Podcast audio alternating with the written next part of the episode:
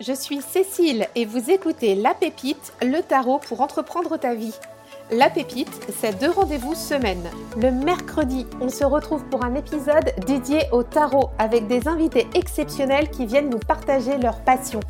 Le lundi, place aux épisodes bonus sur l'entrepreneuriat de vie au sens large. Prêt à faire rayonner ta pépite et à entreprendre ta vie avec le tarot? C'est parti quand j'ai découvert récemment Ethan Moore, cartomancien humaniste et tarologue, ça a été pour moi une évidence de l'inviter sur la pépite.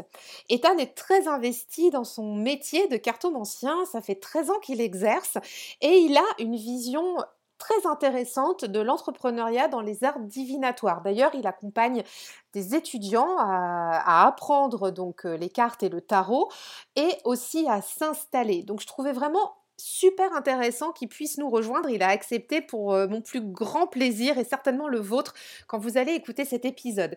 J'en profite pour vous passer le message que Ethan organise ces jours-ci une masterclass euh, justement pour entreprendre dans les arts divinatoires.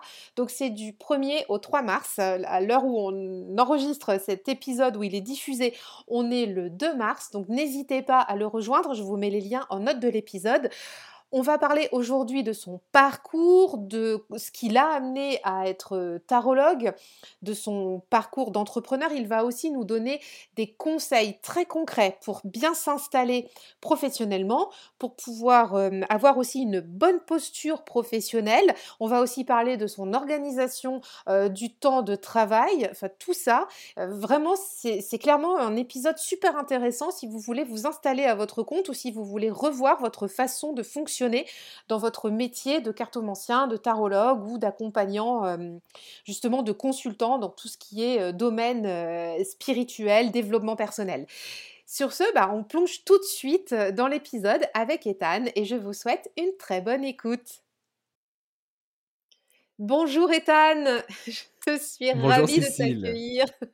Bienvenue à toi. Vraiment, merci beaucoup d'avoir accepté de participer à cet épisode. On va parler de, ton parcours dans les arts divinatoires, de ton parcours d'entrepreneur aussi, parce qu'on a souhaité tous les deux vous proposer aujourd'hui pour cet épisode de la pépite un axe un petit peu différent de ce qu'on a fait actuellement, c'est-à-dire entreprendre dans les arts divinatoires, la posture aussi de, du tarologue professionnel. Enfin, on va élargir tout ça. Ethan va élargir tout ça parce que va lui, hein, Ethan, tu vas nous raconter tout ça.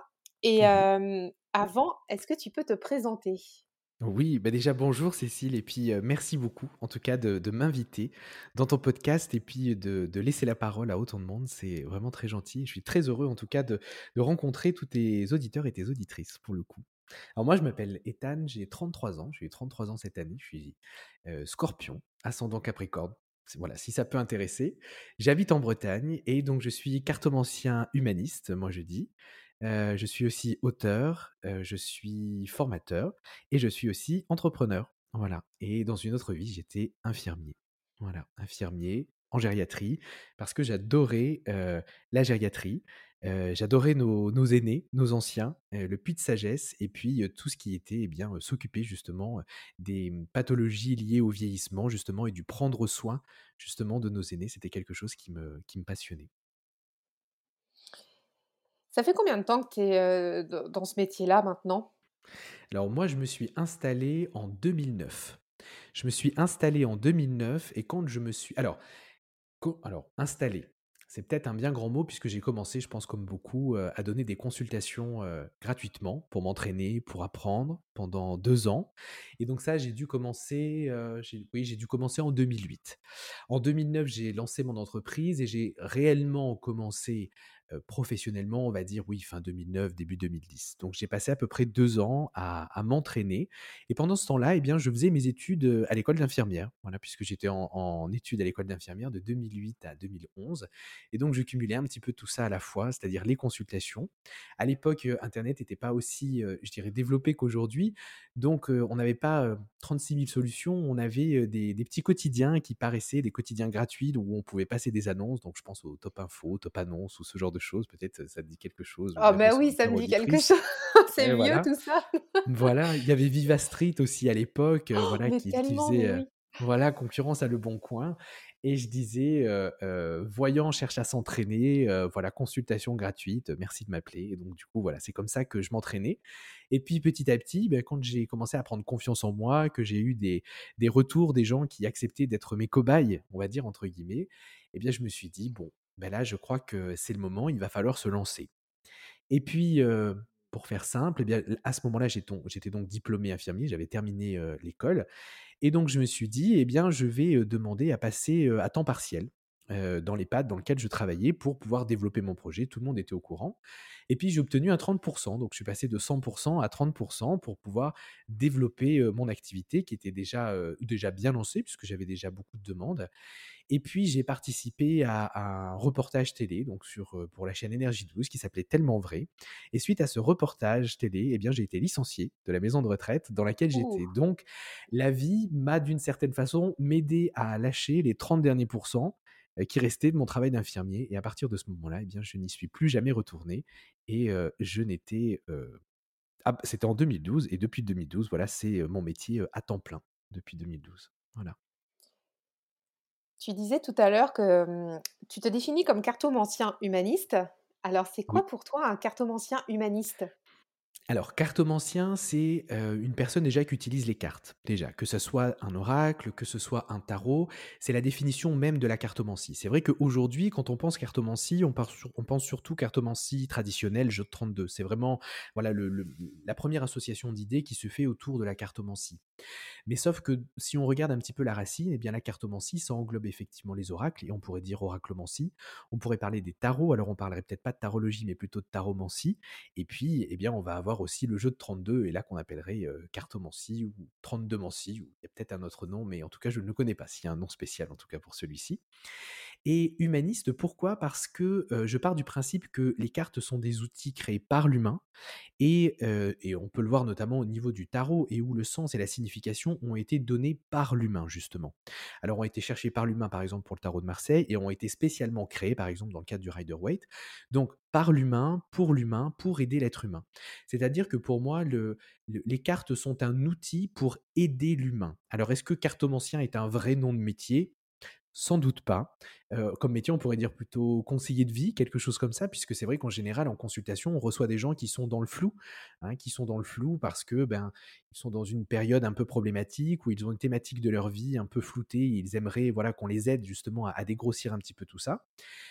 Soit d'une manière active en choisissant la bonne voie, la bonne direction. Alors quand je dis la bonne voie, la bonne direction, c'est celle qui est bonne pour elles, hein, pas bonne de manière normée et comme si c'était, voilà, un chemin absolument à prendre et puis, il y a aussi des gens qui, plus d'un côté, on va dire divination, viennent là pour savoir un petit peu ce que leur année, je dirais, leur réserve un petit peu, voilà, de manière très, divinatoire, sans forcément avoir de problématique, viennent chercher des éléments d'information sur ce qui pourrait justement advenir, de leur année et le côté humaniste, eh bien, lie, je dirais, un petit peu les 2. Ce côté peut-être guidance, réflexion, conseil, accompagnement et ce côté en même temps divinatoire.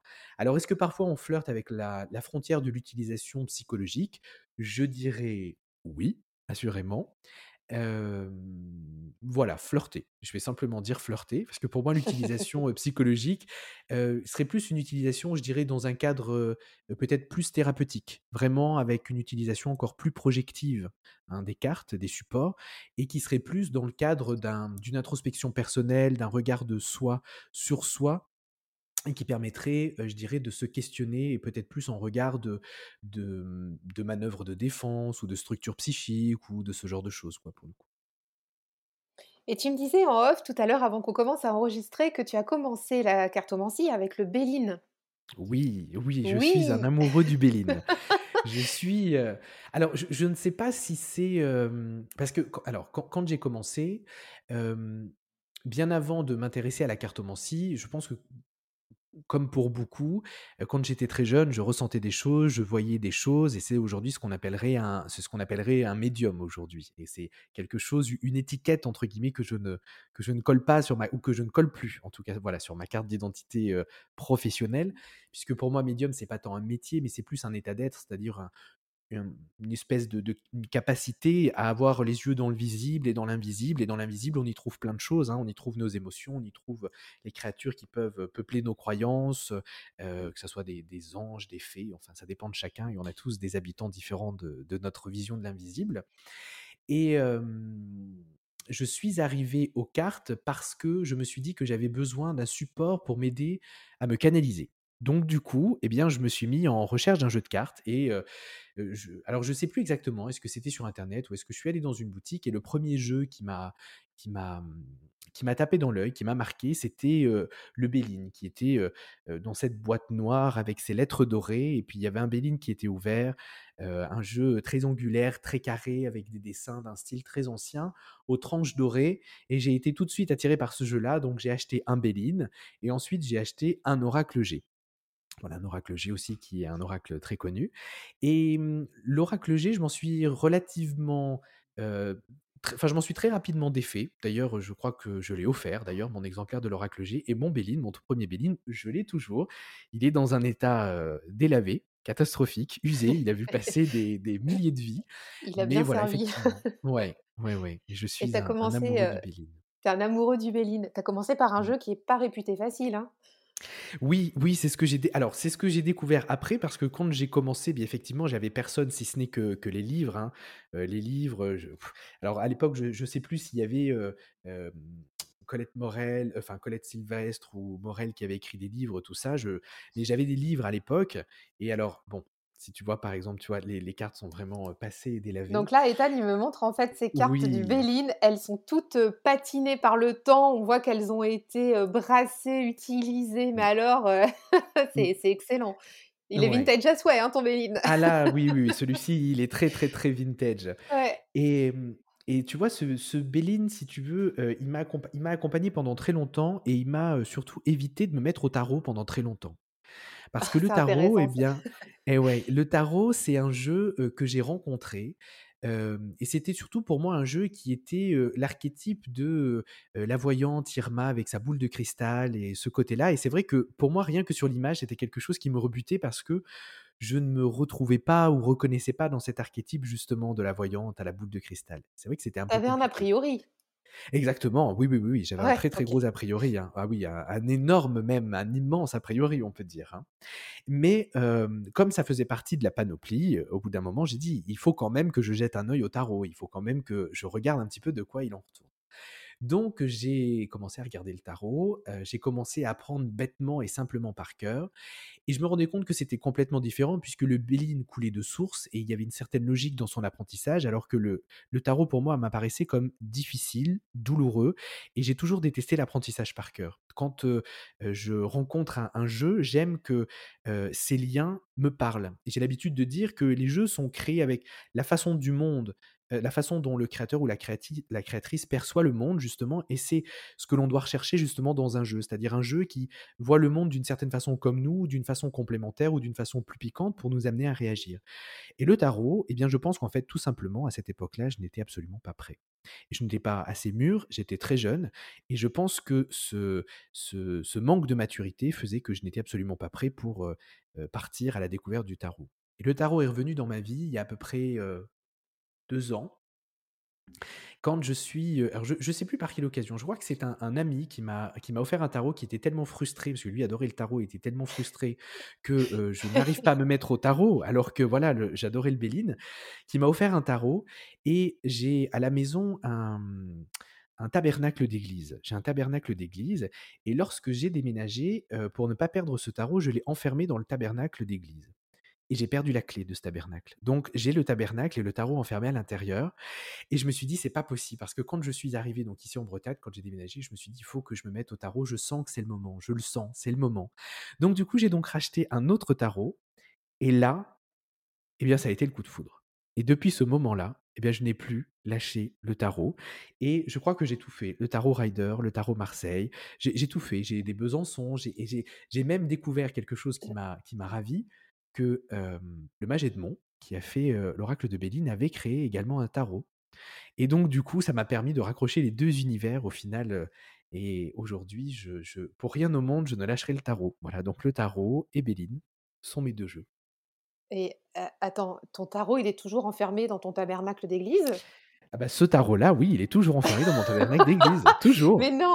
Ah de depuis depuis j'ai plein d'autres tarots, mais ce tarot-là est toujours dans le tabernacle et j'ai beau tout retourner, je n'ai pas trouvé la clé. Alors, surtout que, juste pour la petite anecdote, j'étais en Ardèche en vacances et je j'avais un ami qui voulait m'emmener dans un dans un hangar à brocante et je lui dis: «Écoute, j'aimerais trouver un tabernacle d'église». Alors me demande pas pourquoi un tabernacle d'église, je sais pas, ça m'a pris comme ça et il me dit: «Bah, écoute, demande au ciel». Et je dis: «Écoutez, là-haut», moi je suis très croyant, je dis: «Écoutez, là-haut, je j'aimerais un tabernacle d'église, trouvez-moi un tabernacle d'église et s'il y en a un, je l'emporte». On va à la brocante, il y avait un tabernacle d'église. Oh! Je dis: «Incroyable». Je le prends et le tenancier de la brocante me dit: «Mais par contre, j'ai un petit souci, il me manque la clé de ce tabernacle». «Ah!» je dis: «Mince, c'est un problème» et il était fermé. Il me dit: «Continuez votre tour dans le hangar et puis je vais voir si moi, dans mes boîtes à clés, je trouverais pas une clé qui irait justement». Je continue le tour, je trouve d'autres objets un petit peu religieux, des bougeoirs, Saint-Joseph, ce genre de choses et puis au moment de de revenir, à l'entrée du du hangar, il me dit: «J'ai trouvé une clé». On prend la clé, il l'ouvre, elle ouvre le tabernacle, le tabernacle vide, impeccable. Je repars avec le tabernacle et c'est cette même clé que j'ai perdue et que je ne retrouve pas. Impossible de la retrouver. J'ai tout fait, le pendule, le tous, je impossible de retrouver où est cette clé et j'ai pas envie de de briser le tabernacle qui est une une jolie boîte en marbre qui malheureusement a Bah déjà oui. souffert. Je pense que c'est pour ça qu'il s'est retrouvé à la brocante et j'ai pas envie de le de le de le brusquer donc du coup, eh bien, j'ai racheté des tarots. Voilà, j'ai racheté des tarots à côté et Et ce qui m'a permis d'étoffer la collection, quoi. Heu, j'adore ton histoire, c'est c'est incroyable et Mmh. et alors les 1ers tarots que tu as achetés, c'était quoi? Des tarots de Marseille, des Rider-Waite? Le tout 1er Rider, que tu as acheté? le Rider? le Rider, ouais, le tout 1er, ça a été un Rider, un un bon vieux Rider, même pas le radiant, le vrai Rider, heu, voilà, le le vrai Rider, heu, voilà, de Mmh. base. Ensuite, heu, je suis passé sur le Rider-Waite de Emmanuel Iger.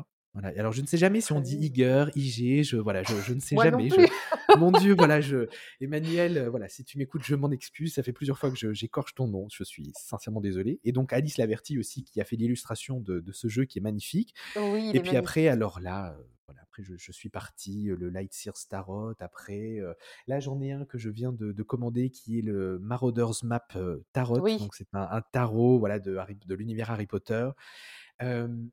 J'ai aussi reçu le tarot de Marseille de Camoin et Jorodowsky parce que alors là, c'est ma grande lubie du moment, voilà, Camoin, Jorodowsky, donc je dévore Jorodowsky. Je alors moi, j'ai une particularité, c'est que j'écris sur mes jeux. Voilà, moi, j'écris dessus.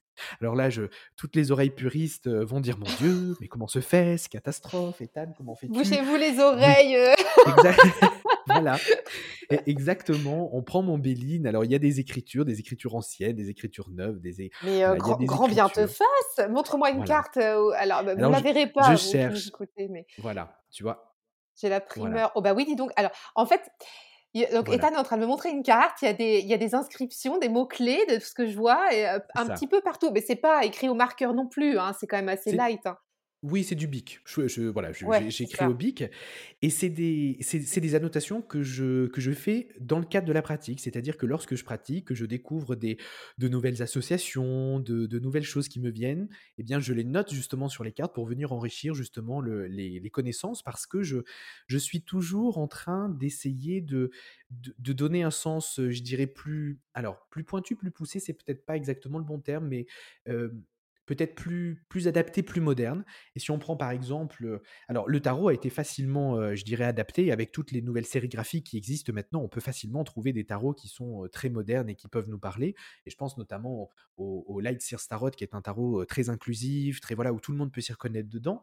Mais quand on a des vieux jeux comme par exemple le Béline, le Béline, c'est quand même un jeu, si je dis pas de bêtises, qui doit dater des années 1860, même donc par le Magedmon, même si, Béline l'a ressorti, après, ou même, même 1850, enfin, je veux pas dire de bêtises, mais dans les années 1800 q dix-huit plus de 1850. Hem, ça parle que ce que je dis, moi, ça parle enfin, ce que je dis, c'est que ça parle un vieux français. Ça correspond à un autre siècle, à une autre époque, à une autre façon de voir la vie, qui n'est plus celle, heu, que l'on a aujourd'hui et il faut réactualiser ces jeux, les réadapter justement pour en faire quelque chose de concret et d'utilisable parce que, heu, c'est mon métier et donc il faut que les jeux, et bien, parlent, aux gens pour leur vie de tous les jours, leur vie d'aujourd'hui. Et tu es tu es collectionneur du coup, un petit peu?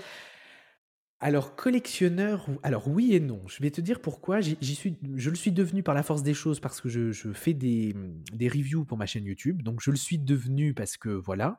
Mais ce sont des jeux que non pas qu'on m'envoie en service de presse, mais des jeux que j'achète parce que je les trouve intéressants, parce qu'ils ont quelque chose qui sort de l'ordinaire ou parce que ce sont de grands classiques que j'ai envie de faire découvrir, donc c'est plutôt dans ce sens-là. Mais, heu, si ça avait été collectionneur pour moi, non, parce que je suis très difficile. C'est-à-dire que, heu, quand, heu, quand j'ai un jeu, déjà je dois si je, comprends sa structure, c'est-à-dire si sa structure me euh, match avec ma façon de percevoir le monde. Si c'est pas le cas, euh, eh bien c'est un jeu dont je ne pourrais pas me servir.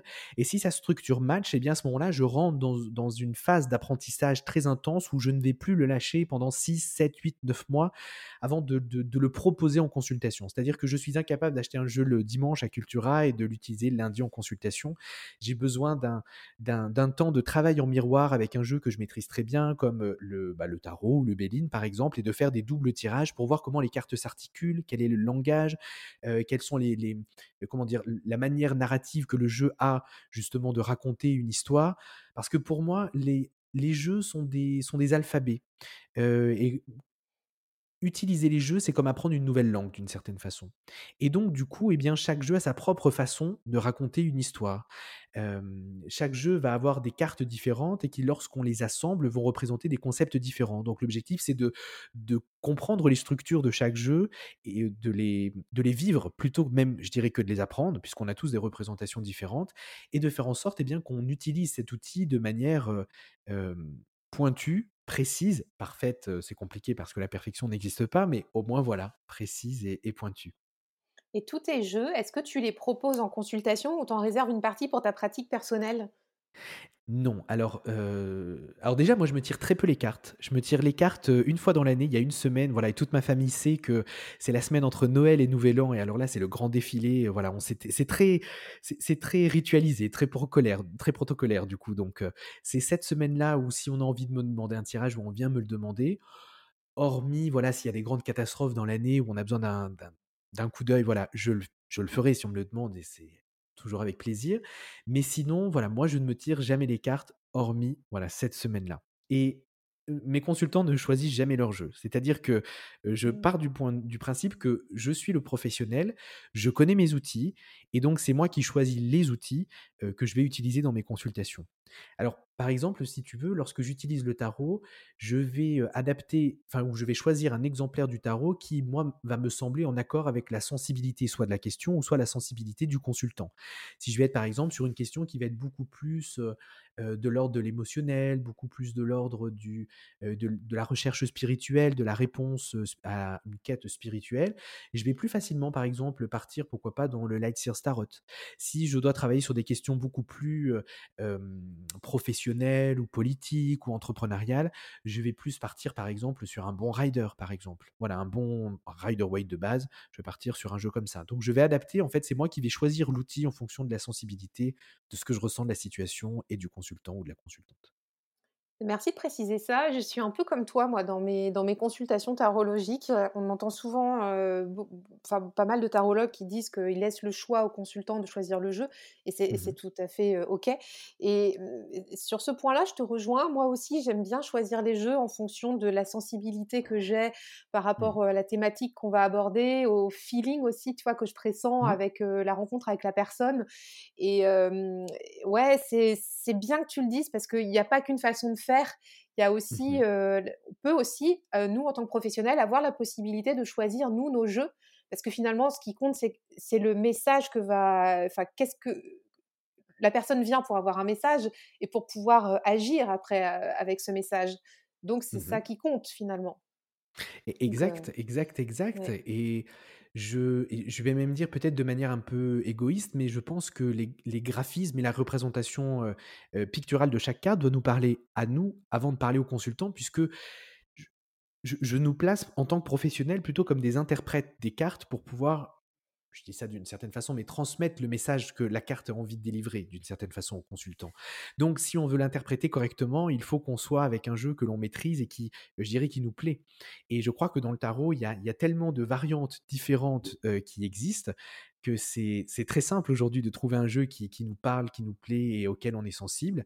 Et je pense qu'il ne faut pas avoir peur d'en changer régulièrement alors, je parle pour le tarot là parce que ça reste toujours la même structure. On aura toujours des petites subtilités qui vont venir se rajouter.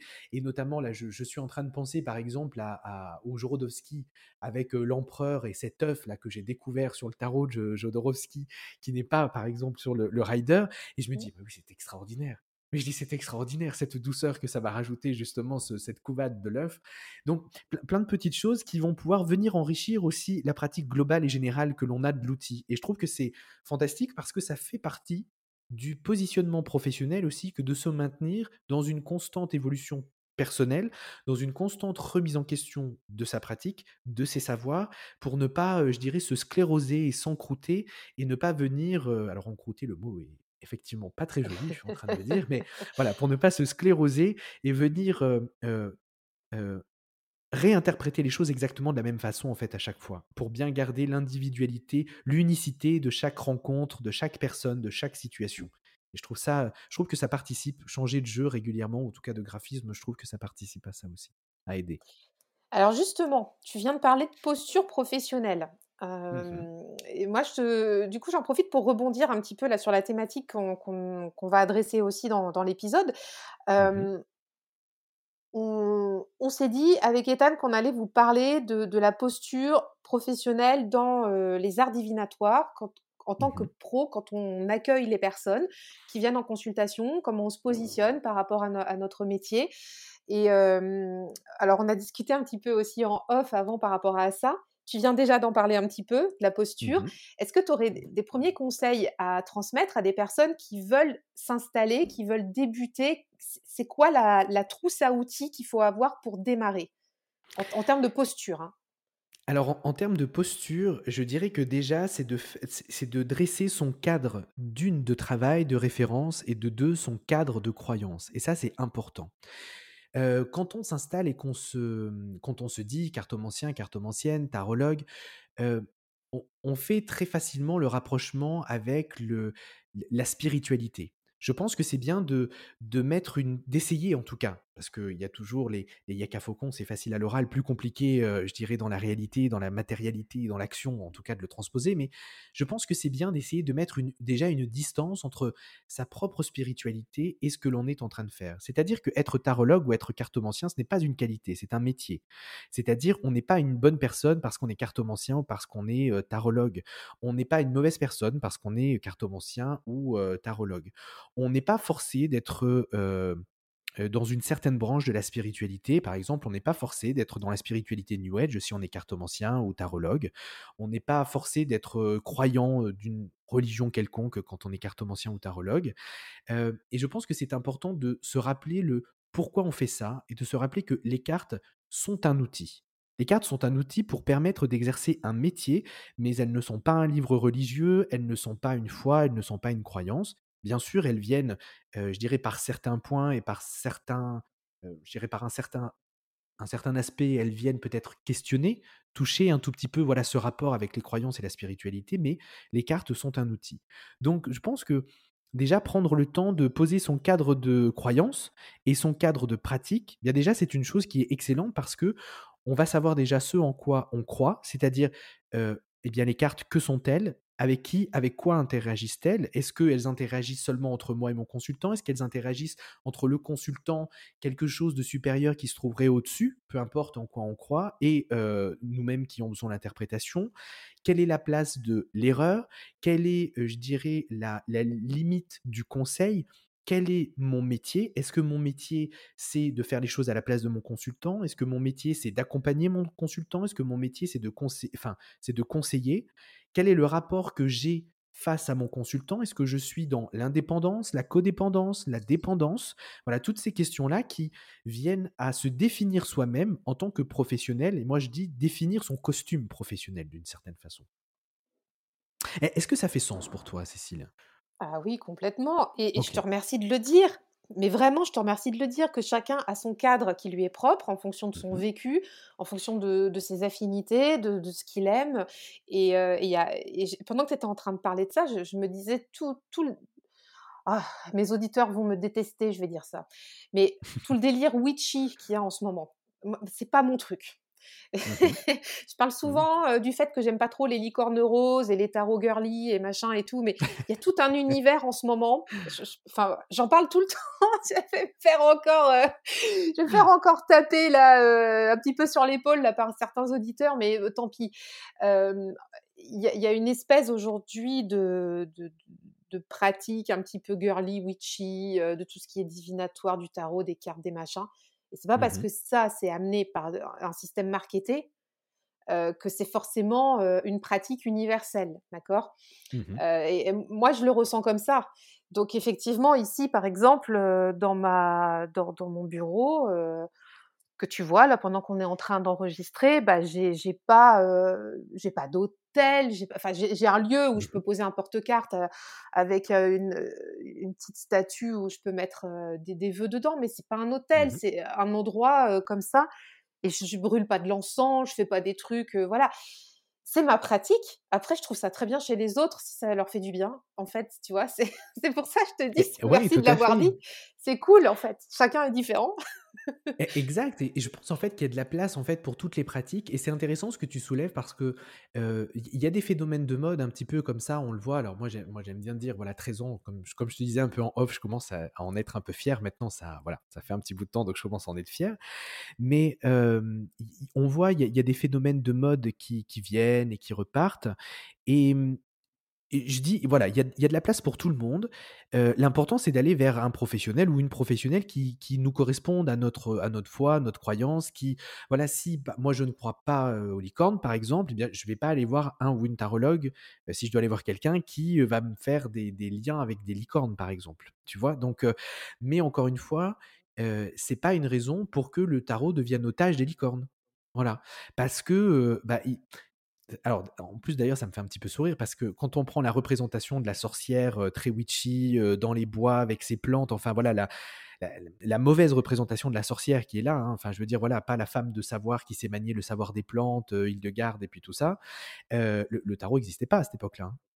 Le tarot n'existait pas, hein. Je veux dire, je les les sorcières ne tiraient pas les cartes, hein. Les cartes, c'est quelque chose qui date, heu, 14e, 15 siècle. Je veux dire, ces sorcières-là dont on prend la représentation, à mon sens, c'était enfin, c'est une représentation qui date, heu, avant le XVe siècle, hein, bien Oui, avant tu viens de parler euh, hein. d'Hil- d'Hildegarde, euh, c'était euh, de des, Bingen, des, f- oui. des- des femmes euh, médecins, en fait, à l'époque. euh, Enfin, c'était Mmh des...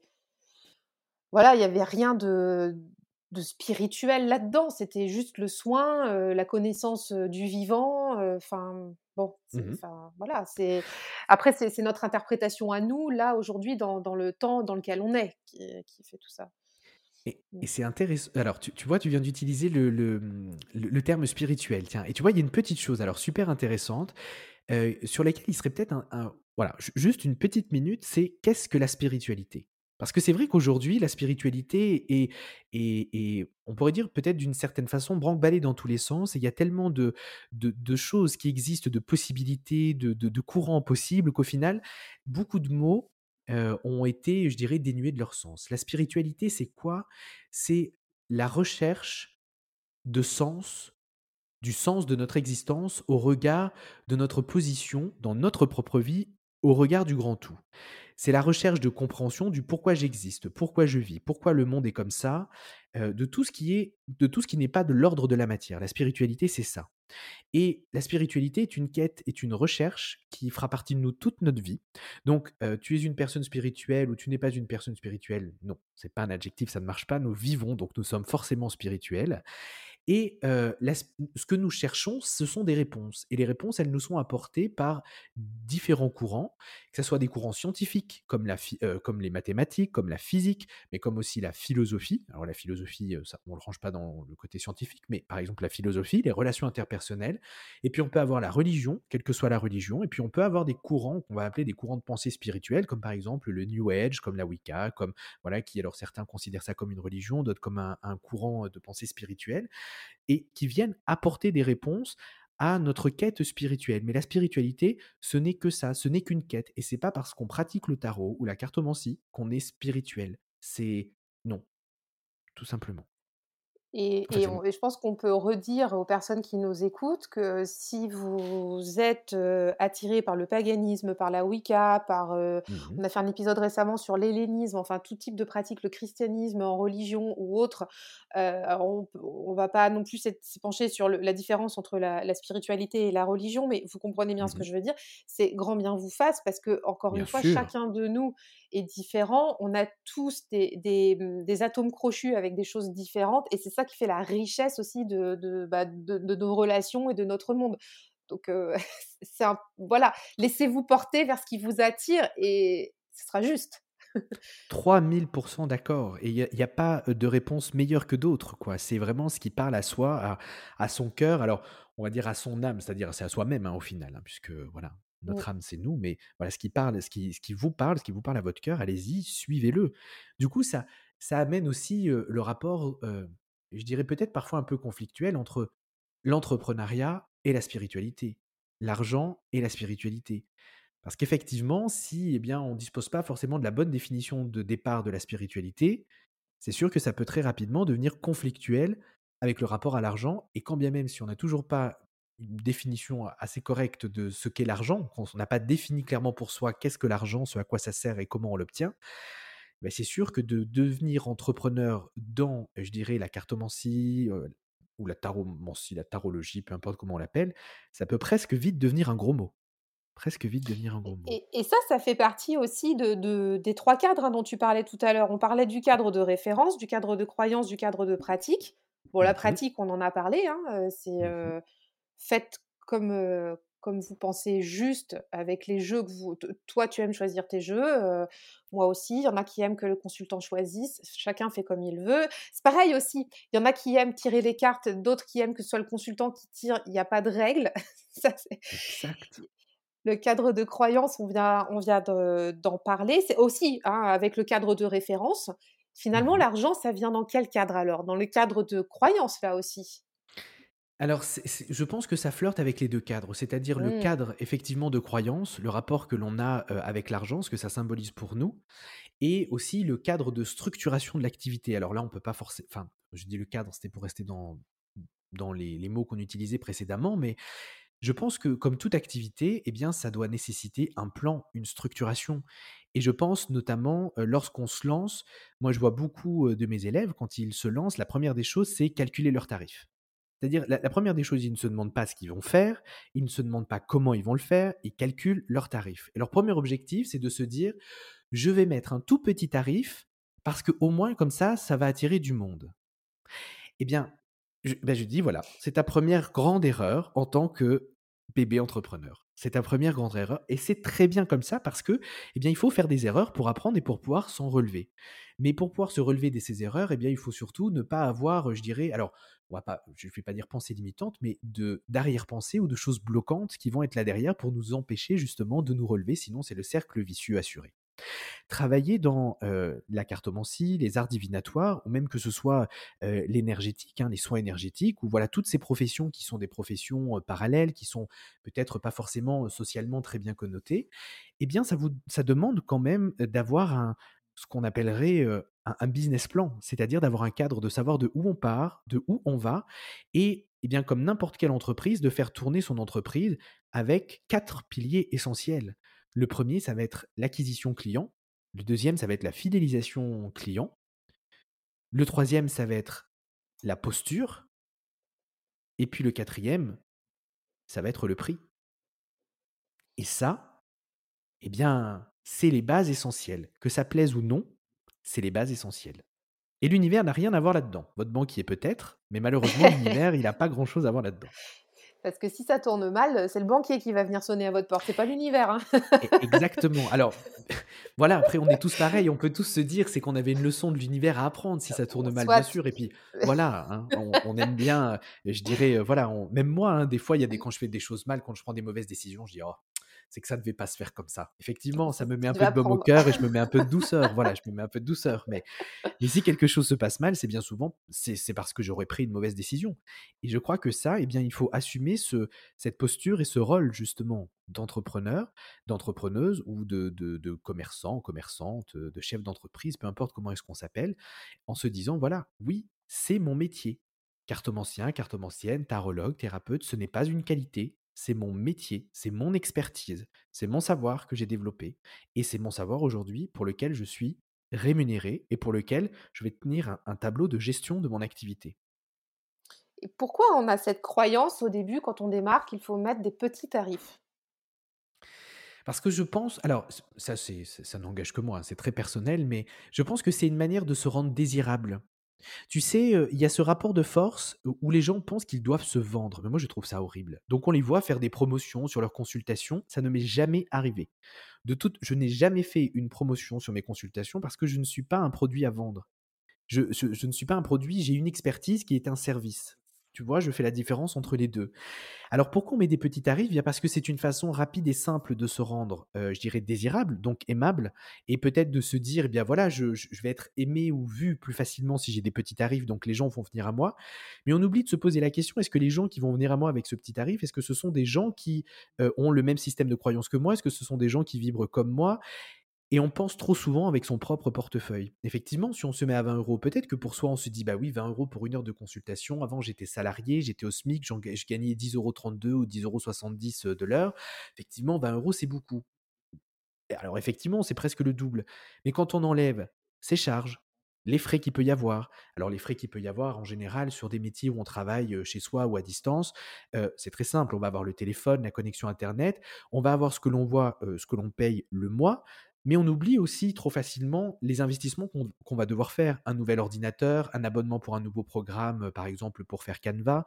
On oublie toutes les choses desquelles on se coupe. Je prends un exemple, par exemple, Canva Pro. Voilà, Canva pour réaliser des graphismes, et ben la version pro est beaucoup plus sympa que la version gratuite, mais effectivement, elle doit coûter 11,90 euros quatre-vingt-dix ou 12 euros. Donc, si on est tatillon à 12 euros près, eh ben, effectivement, si une consultation c'est 20 euros, eh bien, c'est compliqué de se prendre un abonnement à Canva Pro, quoi. Et c'est tout un cercle qui s'enchaîne et qui fait que, alors je vais pas dire on n'attire pas l'abondance parce que j'ai du mal avec cette notion de vibrer et d'attirer l'abondance, mais on ne se constitue pas une sécurité financière pour gérer son entreprise. On parle même pas de, de, net de ce qui va rester à la fin du mois pour se verser un salaire, une rémunération et se gratifier du travail de l'expertise qui a été mise au service de ses consultants. Non, là on parle de charges nécessaires au déroulement de son activité. Les cartes de visite, ça coûte de l'argent. Un site internet, ça coûte de l'argent. Se former pour apprendre comment gérer son activité, ça coûte de l'argent parce que c'est pas inné, ça tombe pas du ciel. Son assurance professionnelle, ça coûte de l'argent. Et oui, vous êtes cartomancien, cartomancienne, vous devez quand même avoir une RCP. Alors, il n'y a pas beaucoup d'assurances qui prennent, mais il y en a quand même, ça existe. Voilà, toutes ces petites choses-là. Et donc, c'est important de structurer son activité pour que tout puisse passer et être rémunéré à la hauteur de ce que vous souhaitez. Et chacun, je dirais, voit son souhait de rémunération au niveau où il le souhaite. Et tout est OK, je dirais, dans ce domaine-là, pour que vous soyez rémunéré et gratifié pour les services que vous avez rendus, l'aide que vous avez apportée. C'est important. Parce que c'est pas plus gratifiant de être mal payé que d'être bien payé quand on a aidé l'autre. hein. Je vais même dire une petite chose, votre expertise, votre talent, elle n'a pas de prix. Qu'on vous paye 10 euros ou qu'on vous en paye 50, ça n'a pas de prix. Votre consultation, elle sera excellente de la même façon. Elle sera fantastique. Votre aide sera incroyable, exactement de la même façon, que ce soit pour 1 euro, 5 euros, 10 euros, 50 euros. Ça sera la même chose. Par contre, la différence, elle se trouvera où? Elle se trouvera dans votre liberté d'esprit. Parce que si vous êtes rémunéré 50 euros, ça veut dire que vous aurez de quoi mettre de côté pour ne pas être stressé et surtout pour ne pas devoir enchaîner les consultations et vous fatiguer et vous épuiser. Parce qu'on oublie trop souvent que lorsqu'on travaille eh bien, dans nos métiers, on travaille dans des métiers de la relation d'aide. Et la relation d'aide, eh bien, l'énergie pour pratiquer la relation d'aide, elle n'est pas infinie. Au contraire, elle est très limitée. Et lorsqu'on dépasse eh bien, un certain nombre de rencontres humaines, eh bien, on s'épuise, on se fatigue. Et lorsqu'on est épuisé et qu'on est fatigué, eh bien, comment faire pour aider des personnes à remonter la pente si nous-mêmes, on est déjà sur la pente descendante? Et tu as aussi, le fait de devoir travailler beaucoup, beaucoup, beaucoup, sans pouvoir prendre de de de pause, tu vois? Dans dans ton mois, par exemple, Mhm. sans pouvoir se dire: «Là, je suis 3 jours off». Tu as toujours le le clignotant qui s'allume parce que tu vas pas remplir ton agenda de consultation si tu factures trop bas. Mmh Donc ça, Bien tu as sûr. pas de sas de de soupape en fait, c'est c'est bien pas une ouais, pas bien en en termes d'équilibre énergétique tout ça, hein. Mouais, alors si si tu veux, par exemple, si on regarde ça un petit peu appliqué dans la pratique. Alors moi, de toute façon, il y a rien à cacher. Pour une séance, moi, je demande 70 euros pour une consultation. J'ai un rythme de Heu, travail qui sur, est tr heu, 1 heure? C'est ça? Alors pas 1 heure parce que j'ai du mal à tenir 1 heure. Moi, c'est plutôt 45 minutes et Ouais, après ça dépend des gens. Des fois, je pousse un peu. Je mets 45 minutes parce que c'est, heu, comment dire? Ma façon protocolaire de faire Mmh. puisqu'il y a un cadre et donc faut que je voilà, ma manière de dérouler la consultation, voilà, je respecte, ce timing-là.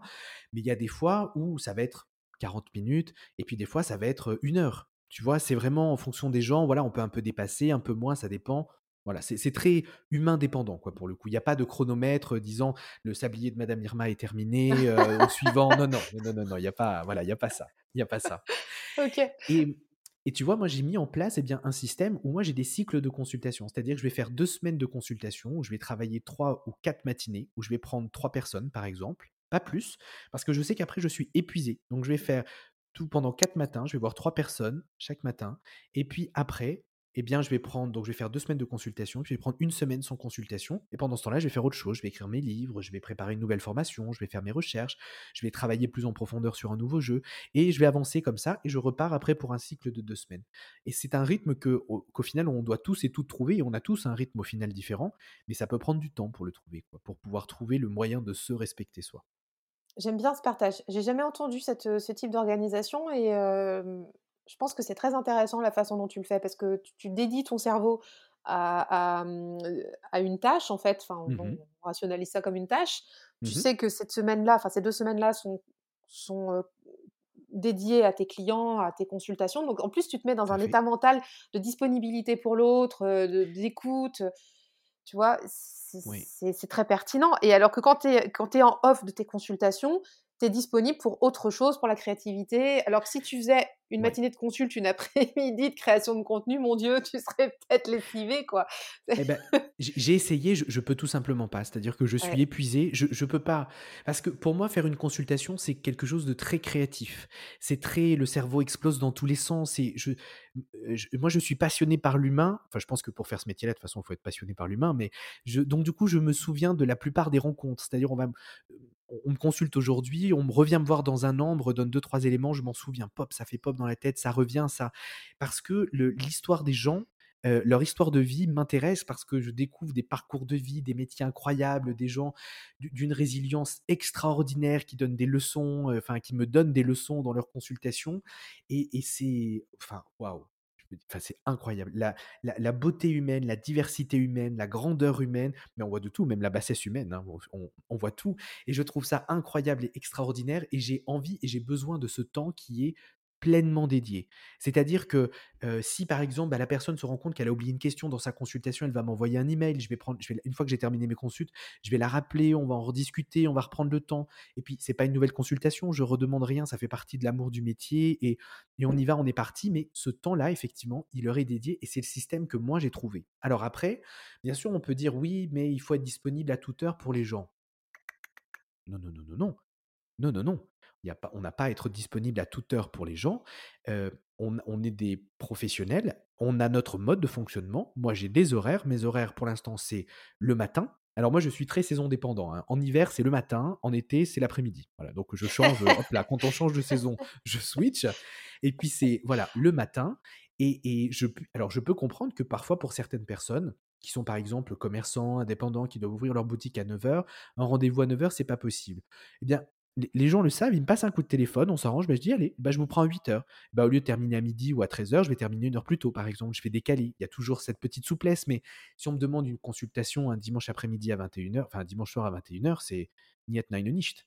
C'est ce Oui, parce voilà. qu'on va pas se mentir, la personne, elle a pas que le dimanche à 21:00 pour trouver, un créneau pour faire la consultation avec toi. Il y a il y a, heu, Ah bah, alors je dirais quand même. peut-être que d peut-être que dans son emploi du temps, pour elle, elle n'aurait que ce temps libre, mais moi je je prends le parti de me dire: «Bah, c'est que je devais pas être, heu, voilà, je devais pas être Oui, votre c'est ça. professionnel, il faut que vous trouviez quelqu'un d'autre». Voilà, parce que je sais que si je fais cette fleur-là, je je je je finirai par en faire une deuxième à quelqu'un d'autre et encore une troisième et je vais me retrouver, heu, mangé, happé, absorbé et je je je vais être fatigué pour les autres consultations qui vont venir et c'est pas possible. Être professionnel, c'est aussi mettre tout en place pour être dans des conditions toujours optimales, ni trop peu, ni pas assez, pour, je dirais, se savoir bien pour pratiquer correctement.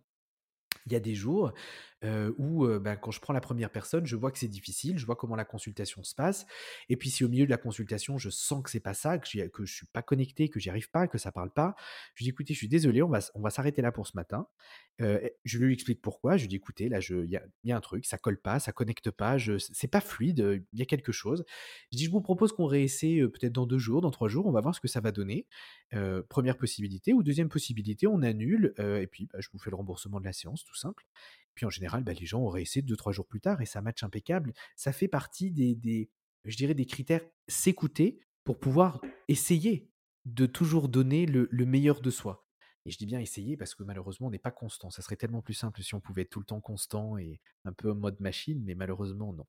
Ça ne marche pas comme ça. Ah non, ça ne marche pas comme ça. Parce que j'entends dans ce que tu partages, c'est qu'il y a aussi un, un- un gros travail derrière de connaissance de soi, d'apprendre à, Mmh. à- à s'écouter, à se positionner. Là, ce que tu viens de nous partager, ça rentre dans le cadre de pratique. Très clairement, c'est aussi de se positionner dès le début, à savoir comment, où est, où est placée notre énergie. Toi, tu parles des, des- tu vois, en hiver, c'est le matin, en, en été, c'est l'après-midi. C'est Mmh aussi poser ce cadre et, et, euh, et l'honorer, ce cadre, parce que, parce que si on s'y tient pas, Heu, bah, déjà, on se fait pas confiance à soi-même, donc heu, déjà se faire confiance à soi-même là-dessus et puis, c'est ce que tu disais, en fait, au tout début, tout à l'heure, définir tout ça, Mmh qui on est, comment on veut bosser et et voilà, enfin, moi, je trouve que c'est hyper pertinent ton partage, merci beaucoup.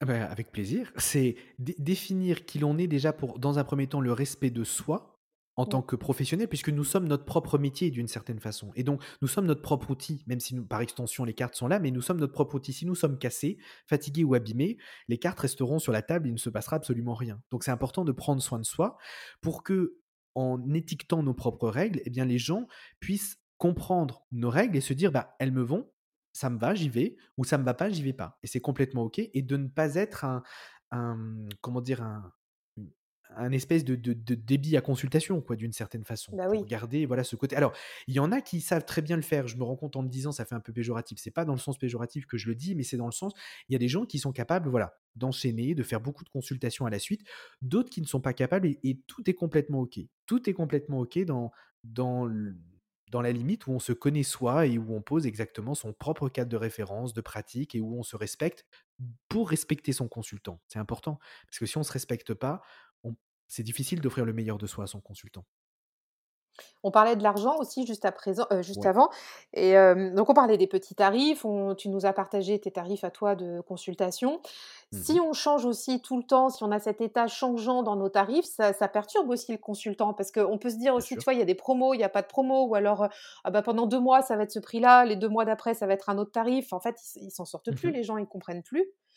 Comment Oui, et, puis, alors, il faut bien comprendre que l'activité de, de consultant, consultante, hein, praticien, praticienne, euh, c'est une activité qui pas, qui fonctionne toute l'année. Mais je pense que vous vivez, tout le monde, les auditeurs et enfin, on vit tous dans le même monde avec le même calendrier. On a ce qu'on appelle la saisonnalité, c'est-à-dire qu'il y a des moments où il y a des vacances. Donc quand il y a des vacances, Mmh. bah, il y a moins de demandes. Et puis on a des périodes qui sont des temps forts, comme par exemple le mois de décembre, le mois de janvier, où là, on sort d'une période, voilà, où il y avait, beaucoup de demandes, où on peut avoir 3, 4, 5 semaines d'attente dans les rendez-vous. Moi, je suis déjà monté jusqu'à 6 mois d'attente. Alors, c'est pas que ça me fait plaisir. Alors pour mon ego, bien sûr, ça me fait plaisir. Je suis personnellement très content, mais je suis désolé parce que je ne peux pas recevoir les gens rapidement qui pourraient en avoir besoin de manière très rapide. Donc ça, c'est souvent un problème. Et puis là, eh bien, au moment où on enregistre ce podcast, on rentre dans une période un peu plus flex, un peu plus creuse. En plus, on est dans une saisonnalité marquée par l'élection présidentielle, donc du coup, ça fait que voilà, les gens ont autre chose à penser, peut-être moins de temps pour penser à eux, et ça fait partie du métier aussi. Il faut le prendre en compte. Et c'est pas parce qu'on a moins de demandes ce mois-ci qu'il faut absolument euh, lancer une opération promotionnelle entre guillemets pour pouvoir remplir son agenda, se brader pour remplir son agenda. Vous voyez tu vois, c'est un peu le truc un peu automatique, facile à faire et rapide. Mmh. Non, c'est pas le, c'est, c'est voilà, c'est c'est pas forcément très bon sur le moyen ou long terme, en tout cas pour l'image. Et c'est important d'avoir une cohérence dans ses tarifs. C'est un- eh, ça me fait sourire parce que l'autre jour, je suis retombé sur un, un vieil article ou une vieille page de capture que j'avais fait, une vieille capture d'écran de, de quand j'avais commencé. Et ben, mes tarifs à l'époque étaient 5 euros moins chers qu'aujourd'hui, il y a 13 ans. Donc tu vois comme quoi, bah, mes tarifs au final sur le lycée n'ont pas beaucoup, je dirais, Ah n'ont non, pas beaucoup peu. augmenté, hein, ont très peu augmenté, parce que ça m'intéressait pas plus que ça de les de les augmenter, parce que j'en ai pas le besoin, et parce que c'est ça n'a pas de prix, comme je disais tout à l'heure, une consultation au final. C'est voilà, 10 €, 50, 60, 100. Il y a même des des professionnels qui sont à 150 €, 200 € la consultation et bah, c'est très bien, tant mieux pour eux. Grand bien leur fasse, je dis j'ai aucun problème avec ça. ils ont les ils ont les les consultants, heu, qui correspondent. Voilà, c'est ça. Exactement, c'est ça, je veux dire et puis, s'ils sont, à l'aise avec leurs tarifs, c'est qu'ils c'est qu'ils sont à l'aise et que c'est tout est cool, quoi, je veux dire et les consultants sont également aussi à l'aise avec leurs tarifs, hein, donc c'est tout est OK dans ce sens-là. Donc c'est vrai que ne pas changer ses tarifs, garder une régularité, c'est normal. Si, je dirais votre boulanger changeait le prix de sa baguette de pain tous les matins, et bah, à un moment, vous ne reviendriez pas. Alors, eh bien, d'ailleurs, c'est intéressant le parallèle parce que il faut réfléchir aussi à la manière dont vous imaginez votre carrière et ça, c'est important. Pourquoi je parle de mot carrière? Parce que si vous vous installez, c'est que vous êtes là pour en faire un métier, vous êtes là pour durer, c'est-à-dire exister dans le temps et en existant dans le temps, eh bien, vous allez construire ce qu'on appelle votre base clientèle, votre clientèle. Mais les cartomanciens, les cartomanciennes, les tarologues, les énergéticiens, les les énergéticiennes ne sont pas des gens que l'on consulte une fois. Ce sont des gens que l'on consulte avec qui on je dirais, on adhère dans leur façon de faire, de travailler, qui nous ont aidés ou au contraire, ça a pas forcément très bien matché. Ça peut être comme un psy, bah, si ça a pas marché avec celui-ci ou celle-là, on va en voir un autre, on essaie quelqu'un d'autre, enfin, voilà, dans les différentes façons de faire et avec le temps, eh bien, on reste fidèle à son ou sa professionnelle qu'on a pris l'habitude de consulter. Donc c'est important aussi de se dire que je vais suivre des gens. Et moi, je le vois en 13 ans, il y a des des familles que je suis avec une, deux, trois, enfin 2, 3, 4 des fois générations, heu, qui m'appellent la grand-mère, la mère, la fille, heu, voilà et et on suit toute l'histoire et il y a quelque chose de il y a quelque chose d'extraordinaire, de fantastique et c'est ça aussi qu'il faut prendre en compte dans le sens où on doit avoir une stabilité parce qu'on construit une carrière et c'est important de construire une carrière. On n'est pas juste, heu, hem, ne pas se voir comme des professionnels auxquels on fait juste appel quand il y a un problème. Non, c'est un conseiller de vie, un soutien de vie, un accompagnement de vie. Alors parfois, bah oui, il y a des gens, ils vont faire appel à vous une fois tous les 5 ans. Parfois, il y en a, ils vont faire appel à vous, heu, 2 fois dans l'année et parfois d'autres, une fois tous les 2 ans. Ça dépend des besoins de chacun. Et ça, tu le disais tout à l'heure, tu as 4 piliers, donc tu as l'acquisition, on en a parlé, donc enfin, Oui, entre autres, heu, voilà, les tarifs et comment tu enfin, non, il y avait l'acquisition, fidélisation, posture et prix. On a parlé de la oui, posture, on a parlé des des tarifs. J'ai une dernière oui, question sur les tarifs. Comment tu as senti, toi, que tu étais aligné avec tes tarifs, d'autant qu'ils ont bougé que de 5 euros finalement en 13 ans? Parce que j'adore le chiffre 65. Tout sim tout simplement. Non, j'adore les chiffres voilà, j'adore les chiffres 65 et heu, comme je suis assujetti à la TVA, je dois quand même, heu, ben, augmente Ouais, répercuter la TVA parce que c'est quand même 20% qu'on doit redonner à l'État. Heu, donc c'est pour ça, aussi que là, bon, cette année, j'ai dit: «Allez, un petit 5 euros de plus là, voilà» et puis il y avait il y avait une grande nouveauté, c'est-à-dire qu'avant, moi, je faisais des des consultations, donc à peu près de 45 minutes et puis j'avais des plus petites consultations qui étaient de 15-20 minutes qui étaient à à 40 euros. Et cette année, j'ai décidé de les enlever parce que c'était, j'en avais trop peu qui étaient réservés. Les gens préféraient des consultations plus grandes et du coup, moi, j'étais embêté avec ces demi-consultations qui prenaient du temps dans l'agenda, qui me laissaient une demi heure de libre où je m'embêtais, ça me l'attente me fatigue donc du coup, je ça me fatiguait donc je l'ai enlevé. Alors bien sûr, on pourrait dire: «Oui, mais les gens qui aimaient les les petites consultations». Je laisse encore le soin à certains, clients fidèles de prendre ces petites consultations, mais voilà, je le fais, vraiment au compte-gouttes. Donc je me sens très à l'aise avec ce tarif-là.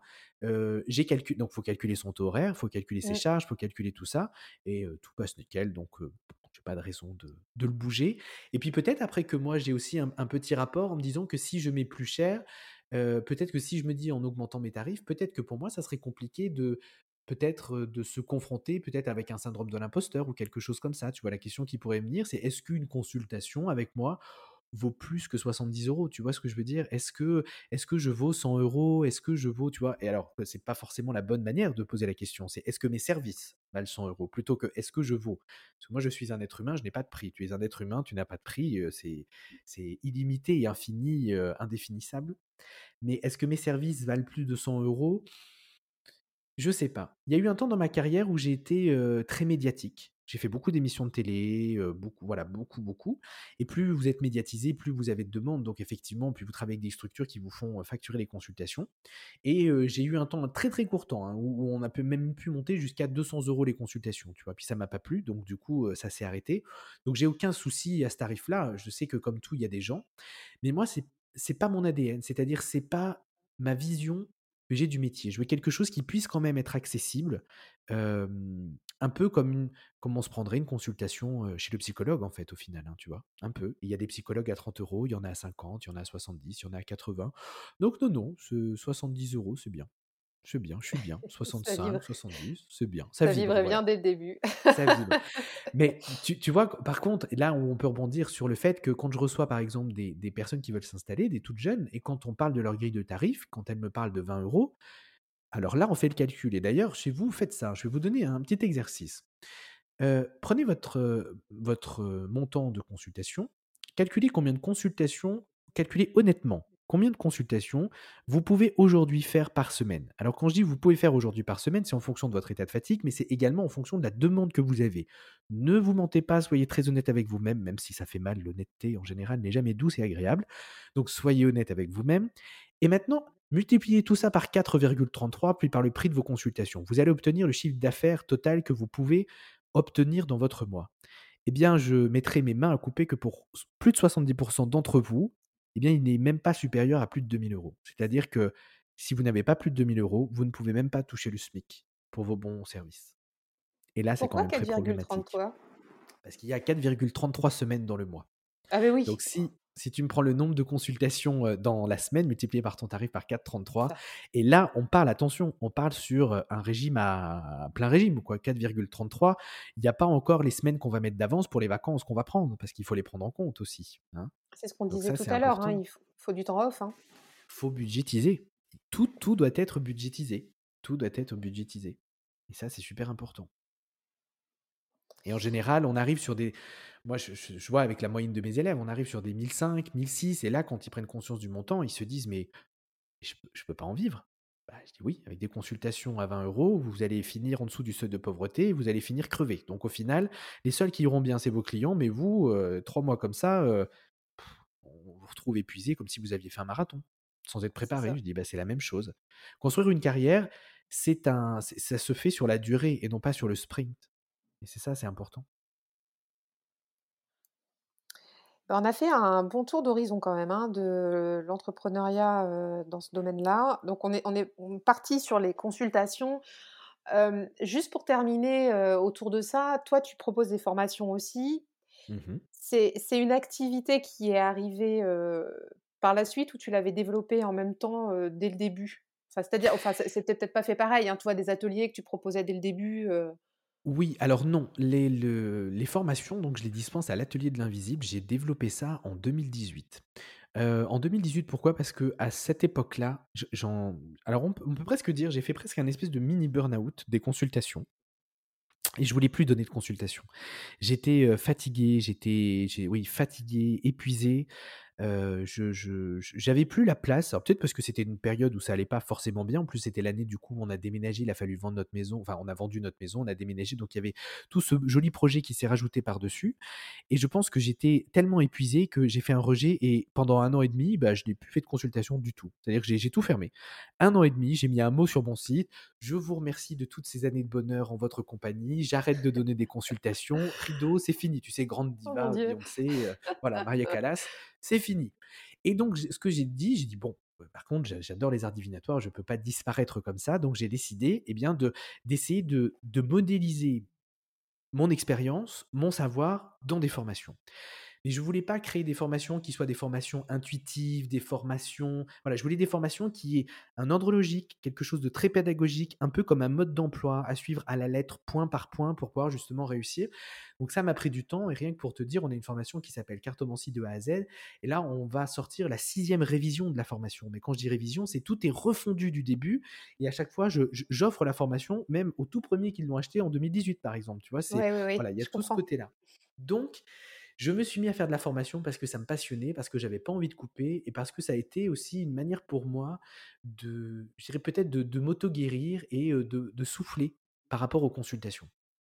Et ça, ça a été Et à l'époque, Ethan, tu avais pas le même système peut-être, heu, 2 semaines, 2 semaines, Non. c'était déjà non, voilà, ça Non, non, non. À l'époque, c'est ouais, à l'époque, c'était toutes les semaines. Je je faisais des Ouais. consultations, le matin. Je je devais avoir, 6 heures de consultation dans la journée et qui étaient réparties par tranche horaire de 2 heures. Donc je faisais, heu, 2 heures le matin, une heure de pause, 2 heures après et ensuite je reprenais le soir à 18:00 et je devais faire 18:00-20:00. Donc je me disais, tu vois, j'en ai pour tout le monde. Il y en a, heu, mais tu vois, il m'a fallu du temps, hein, 2018, heu, voilà, ça Et faisait oui! 9 ans que j'étais lancé. Pour apprendre, trouver ce mode d'emploi parce que personne ne te l'apprend, personne ne te l'explique. Et à partir de ce moment-là, j'ai décidé, moi, de me faire superviser. Donc, tu vois, c'était en, en 20, 2020, j'ai commencé une supervision avec une psychologue. Quand j'ai commencé à reprendre les consultations, et j'ai dit, comme tout professionnel de la relation d'aide, je vais me faire superviser. Donc, supervision, mi-thérapie, mi-supervision, ce qui permet d'être super équilibré, de trouver justement des solutions pour euh, fonctionner correctement à son propre rythme. Et ça, c'est hyper important. Donc, à l'époque, non, je n'avais absolument pas ce rythme-là. J'étais euh, débordé, j'en pouvais plus. Dès qu'on m'appelait, je prenais. L'agenda était toujours plein. C'était une époque, d'ailleurs, je me souviens, c'était en, en février, février, bah, février 18. On était en février et il y avait plus de place jusqu'en septembre. Et quand j'ai vu ça, c'est là où j'ai pété une durite. J'ai pété une durite. Je dis, mais comment je fais? Je dis, de, de qui, de quoi, qui suis-je pour que les gens prennent rendez-vous euh, 4, 5, 6 mois à l'avance? Enfin, je dis, c'est n'importe quoi. Et j'ai tout rejeté et j'ai je dit: «Pétez une durite, pétez un plomb» et j'ai dit: «C'est terminé». Je dis: «Je vais jusqu'au bout, je fais mes consultations, celles qui sont prises, celles qui sont voilà, pour je veux pas décevoir les gens et fini». Alors par contre, pendant ce ce laps de temps-là, j'ai vraiment tiré la patte. J'en ai malheureusement décommandé beaucoup parce que le jour de la consultation, bah, j'étais pas en état. J'étais fatigué, j'étais épuisé et il y a peut-être, allez, on va dire une consultation sur 4 que j'ai peut-être pas réussi à faire et que Mmh. j'ai annulé à ce moment-là, tu vois? Donc il y a eu beaucoup d'apprentissage aussi dans cette période-là de ma vie mais c'est compliqué de se je trouve que c'est compliqué de de s'en plaindre parce que aujourd'hui c'est tellement compliqué, je dirais, de construire sa carrière dans ce domaine-là, heu, que quand tu as la chance d'être débordé d'une certaine façon par le monde, tu tu peux pas te plaindre, tu vois? Il y a un côté voilà, il y avait ça aussi qui me posait souci aussi à cette époque-là. Alors là, on est passé par, heu, ben, toute la crise qu'on a connue, le confinement, beaucoup de gens qui se sont formés, beaucoup de gens qui ont voulu démarrer et se lancer, heu, à leur compte et c'est ce qu'on se disait un petit peu tout à l'heure en off. Il faut voilà, soyez solide. Si vous voulez vous lancer, vous reconvertir, en faire votre métier, soyez solide, construisez-vous stable, avec de bons piliers, un bon cadre pour pouvoir, je dirais, exister, et durer surtout. Et ça, c'est important. Et ne regardez pas ce que les autres font, ne parlez pas de concurrence, il y a pas de concurrence dans notre domaine, il y a pas de chacun est comme il est et chacun, rencontrera les consultants qu'il peut aider, il y a de la place vraiment pour tout le monde, le soleil brille. Mais il y a une réalité mathématique qui fait que si, heu, 80 000 ou 150 000 professionnels se sont déclarés en plus en 2 ans, le nombre de demandes de consultation, lui, n'a pas augmenté de 80 ou 150 000 en 2 ans. Donc il y a pour certains, pour qui il va manquer de travail et il y en a pour d'autres, pour qui ça va super bien fonctionner. Donc croyez en vous, structurez, mettez en place tout ce qu'il faut en embrassant pleinement votre statut d'entrepreneur et d'entrepreneuse. Ne lâchez rien, N'affrontez pas le spirituel et l'argent parce que ce sont 2 choses qui sont, je dirais, complémentaires. Alors on peut dire, pas sur les mêmes plans, mais même complémentaires. Tiens, comment tu dirais toi, Cécile, tiens? Spiritualité, argent, comment tu définirais ça toi? C'est une énergie pour moi l'argent. Ah ouais, C'est une énergie de partage. Mmh. J'ai, on a on on a eu beaucoup ces sujets-là, tu vois? J'étais, membre, d'une association, d'entrepreneuriat féminin, pendant 6 ans Mmh et on avait des femmes qui créaient donc des entreprises, beaucoup dans le bien-être qu'on accompagnait Mmh et mmh et souvent, comme elles débutaient, elles étaient dans l'échange de pratiques. Alors, OK, c'est bien l'échange de pratiques et effectivement, si tu es tout neuf, si tu arrives, pourquoi pas? Tu as besoin de te tester et tout. Mais moi je leur disais: «Mais non, si tu enfin, oui, fais-le une fois ou 2, mais ne le fais pas à tout le monde». Tu vois? Quand quand tu es en train d'échanger, par exemple, en formation, tu as 20 nanas qui sont là pour devenir entrepreneur et que tu es en train de dire: «Je vais faire de l'échange de pratiques à 20 nanas», bah, en fait, tu Mmh. tu te coupes la possibilité de transmettre cette énergie d'argent. C'est-à-dire que cette énergie d'argent, par exemple, on parlait des 70 € tout à l'heure, donner 70 €, heu, on va on va parler des de contre un service, tu vois? Admettons. Tu Mmh tu tu payes 70 € une personne, mais avec cet argent-là, elle va pouvoir en faire bénéficier une autre et Bien cetera sûr, et du coup, bien cette sûr. énergie se se transmet. Alors que si tu es Mmh dans un échange de pratiques, l'énergie ça s'arrête, quand tu passes la porte, quand tu as fini d'échanger ta pratique et mmh moi, je suis assez au clair là-dessus. Hein. Pour moi, l'argent, c'est quelque chose qui, qui, fait du bien. c'est tu peux faire des très belles choses avec l'argent. Aider les autres, faire travailler du monde, donner de l'emploi. Enfin, je, suis complètement alignée avec ça, tu vois. Bien sûr, et tout à fait. Et c'est pour ça que voilà, il faut absolument pas les opposer, parce que ce, on n'a pas à opposer spiritualité et, et, je dirais argent, parce que on a besoin de ces deux pans, de ce pan, spirit, de ce pan spirituel et de ce pan matériel pour être équilibré. Et si on veut rentrer dans un discours peut-être un peu plus, je dirais ésotérique, mais pour vivre cette vie, vivre cette incarnation, ce, ce, sont deux réalités de cette vie-ci et il faut composer de toute façon avec. Et comme je dis, ça vaut pas le coup de se passer la rate au courbouillon. C'est ça. bah écoute, Ethan, je pense qu'on a fait vraiment un super état des lieux de, de tout, tout le volet un petit peu entrepreneuriat, comment on peut faire pour se lancer avec des bonnes bases. Mmh une dernière chose, une toute dernière chose avant de nous mmh. quitter, est-ce que tu as des livres à nous partager ou, pas, ou même tu sais des lectures autres, hein, enfin des choses qui toi t'ont plu récemment ou que tu avais envie de partager avec les auditeurs, même s'il n'y a pas lieu? Ouais, pas de lien, alors, Alors, il y a pas forcément. Alors, c'est vrai que tout, tout, ce qui est les livres sur l'entrepreneuriat, je suis, je ne suis pas très libre sur l'entrepreneuriat parce que à l'intérieur, bien souvent, il y, a, des choses un peu limites, des méthodes un peu de persuasion, persuasion. Enfin voilà, j'ai un peu de mal avec ces choses-là. Et c'est surtout que ça, ça, amène à rêver d'un modèle uniforme de, gérer sa vie d'entrepreneur, alors que pas du tout. Il y a des introvertis, il y a des extravertis, il y a des voilà, il y a, des timides, il y a des curieux, il y a des gens qui aiment se mettre en avant, d'autres non. Et il y a moyen en fait de créer son activité pour chacun d'entre vous, tous et toutes, que vous aimiez vous mettre en avant sur les réseaux sociaux, que vous n'aimiez pas, que vous aimiez écrire ou que vous préfériez la vidéo, que vous préfériez le son plutôt que l'image.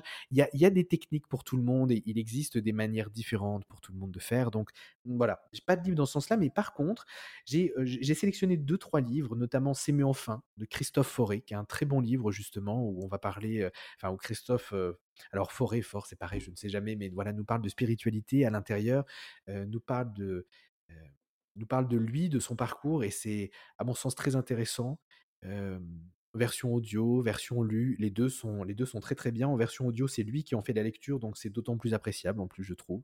Voilà. Après, il y a Thérapie de l'âme aussi, que je vous recommande, de Khaled Bentounès aussi, qui est un, très très bon livre, alors qui... c'est un livre qui va nous parler de la pensée soufie et qui va en même temps, eh bien, je dirais, nous amener à réfléchir peut-être sur le pendant un peu spirituel de notre vie, de notre, de notre existence au regard justement de cette pensée-là. Après, quelque chose peut-être d'un tout petit peu plus scientifique, on va avoir l'univers à portée de main de Christophe Galfard, qui là est un magnifique voyage au sein de l'univers, du cosmos, comme si vous étiez dans un planétarium, dans une cité d'essence et de l'espace à Toulouse. Vous vous allongez, et puis vous lisez, et puis vous voyagez euh, dans l'espace. Euh, je vous conseille aussi de l'âme de Aristote. Alors c'est une lecture euh, un peu plus, je dirais, pour un peu plus compliqué, par contre, il faut prendre du temps. C'est un bon pavé il faut le lire en plusieurs fois parce que ça demande quand même beaucoup de réfléchir, très philosophique. Hein. Et puis une dernière que je vous recommande, c'est Dieu, la science et les preuves. Alors malheureusement, je, n'ai plus les auteurs là, qui me viennent en tête. Dieu, la science et les preuves, c'est un, très gros livre bleu qui fait la thèse et l'antithèse, euh, des preuves de l'existence ou de l'inexistence de Dieu et du rapprochement possible aujourd'hui avec la science. Et c'est vraiment passionnant. Attention, il faut quand même quelques euh, petites bases de physique ou en tout cas un attrait en tout cas pour la physique et les sciences pour pouvoir se plonger dedans. Mais en tout cas, c'est un livre et un récit fantastique. Merci beaucoup, Ethan. On mettra, alors attends, juste avant de nous, mmh, nous quitter, donc on mettra tous tes liens où on peut te retrouver donc dans les notes de l'épisode. Je mettrai aussi mmh les noms des, des, ouvrages que tu viens de nous partager. Et mmh, où est-ce qu'on peut te trouver le plus facilement? Ça va être où? On peut me trouver sur Instagram, on peut me trouver sur Facebook et on peut me trouver sur mon site internet. Voilà, www.tanmour.com, tout simple. Tout simple. Et on vous mettra tout ça dans les notes de l'épisode. Un très très grand merci Ethan pour cet épisode qui a été vraiment très intéressant. J'espère que vous avez trouvé de quoi vous lancer ou vous relancer. merci à toi, avec plaisir. Salut, bye bye. Au revoir. Merci d'avoir écouté cet épisode. Pour soutenir la pépite, je t'invite à laisser ta meilleure note et ton commentaire sur Apple Podcast ou ton application favorite. Merci d'avance, tu aides à faire connaître le podcast et pour continuer à échanger sur cet épisode, on se retrouve en DM sur Instagram. À tout bientôt.